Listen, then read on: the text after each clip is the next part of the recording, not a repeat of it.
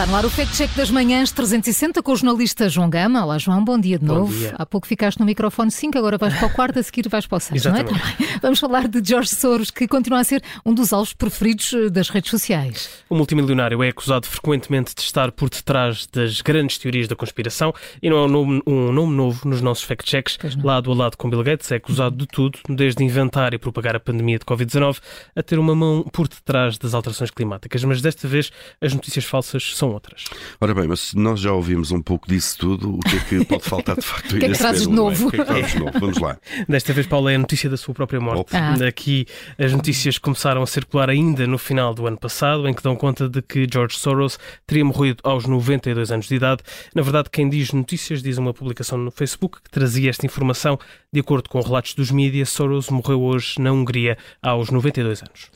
E essa informação está em algum lado, para além das redes sociais? Aí é que, que nos apanhas na curva, Júlio. O autor não partilha qualquer link e não diz em concreto qual foi o órgão de comunicação social que comunicou a morte do multimilionário. O post até vem escrito em três línguas diferentes, português, inglês e alemão, para não dar dúvidas, a dar conta apenas da morte de George Soros como uma notícia de última hora, mas as publicações falsas sobre a morte do multimilionário não são a grande novidade. Como assim não são grande novidade? Ele já morreu mais vezes? É isto? Estão a tentar matar George Soros pelo menos de- desde 2013 eh, que estas alegações existem, pelo menos desde esse ano que continuam a ser falsas e desmentidas. No entanto, não existe nenhuma notícia credível que tenha falado sobre a sua morte.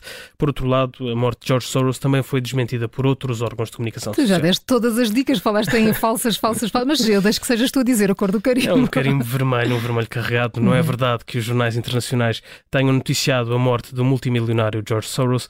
A publicação em questão, apesar de dar a alegada notícia, não refere qualquer jornal, nem sequer um link de fonte credível. Carimbo vermelho então no Fact Check das Manhãs 360 com o jornalista João Gama. Amanhã há uma nova edição.